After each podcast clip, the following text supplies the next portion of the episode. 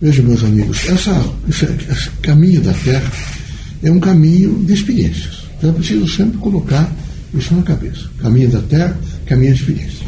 Que tipo de experiência? As diversidades. São todos, todas as diversidades. Então é necessário que vocês, na consciência crítica de vocês, vocês operem aquilo que vocês entendem, vejam, por significação positiva de projeto de vida. E, primeiro, e quando essa significação, esse processo significativo de projeto de vida, vocês têm que perguntar rapidamente a vocês quais são os meus valores.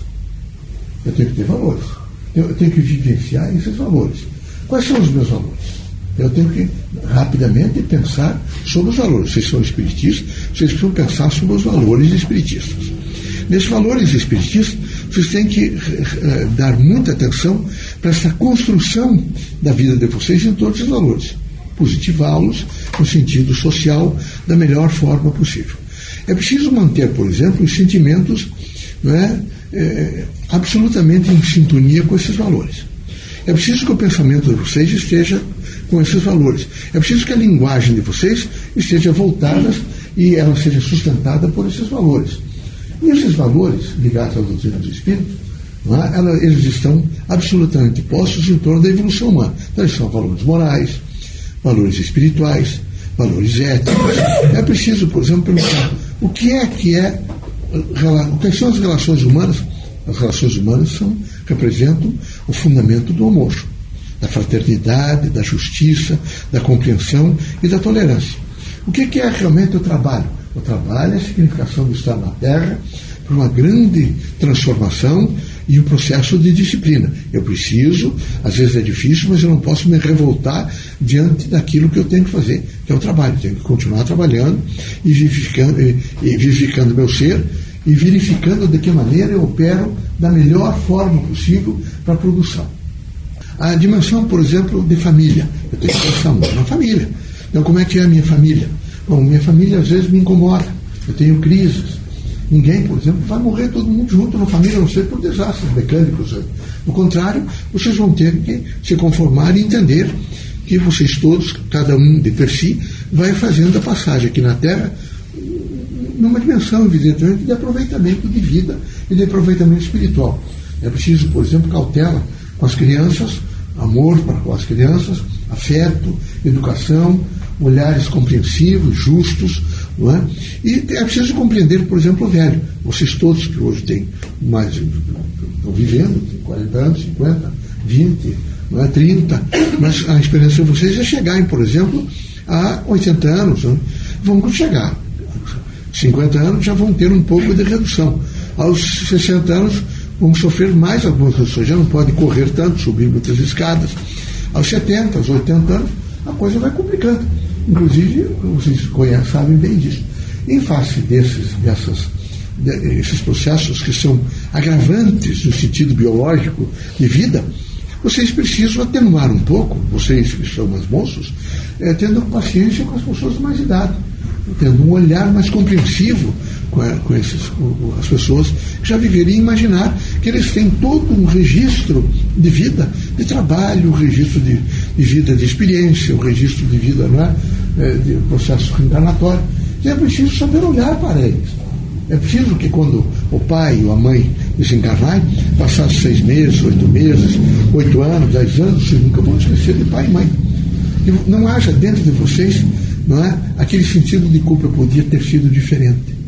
Eu podia ter sentado na, na beirada da cama, ter conversado mais. Eu não fiz isto. Eu poderia ter, ser, ter sido mais justo. Eu poderia ter sabido ouvir melhor o pai e a mãe.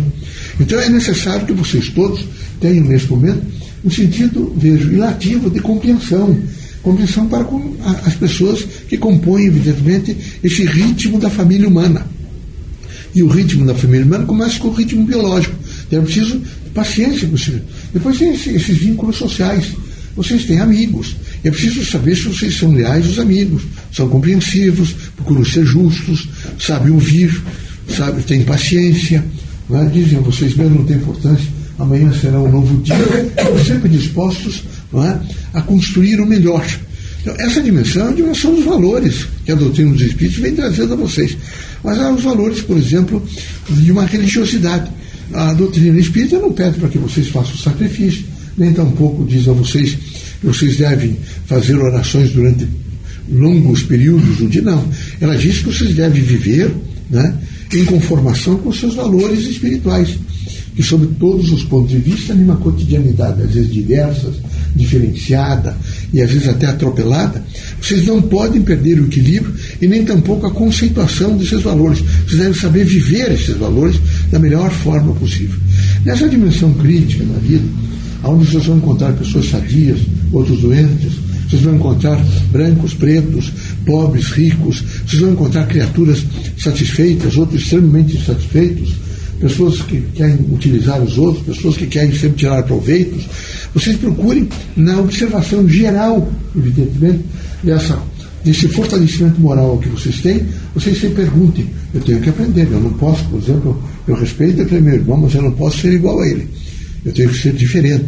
Aí aquele outro que é homem extraordinário, ele está sempre pronto a ajudar, as, as, as respostas são sempre positivas. Eu tenho que, nesse momento, entender que cada um que está na Terra é exemplo para os outros. E os outros são exemplo para ele. Então é preciso que vocês se comportem e façam desses valores espiritistas da melhor forma possível. E a, o melhor comportamento é o comportamento consciente.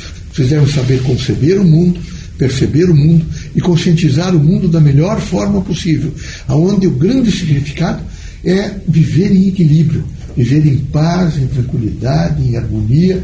Só assim é possível realmente se resguardar e ajudar a resguardar a mentalidade na composição da mentalidade da Terra, resguardando aquilo que é melhor.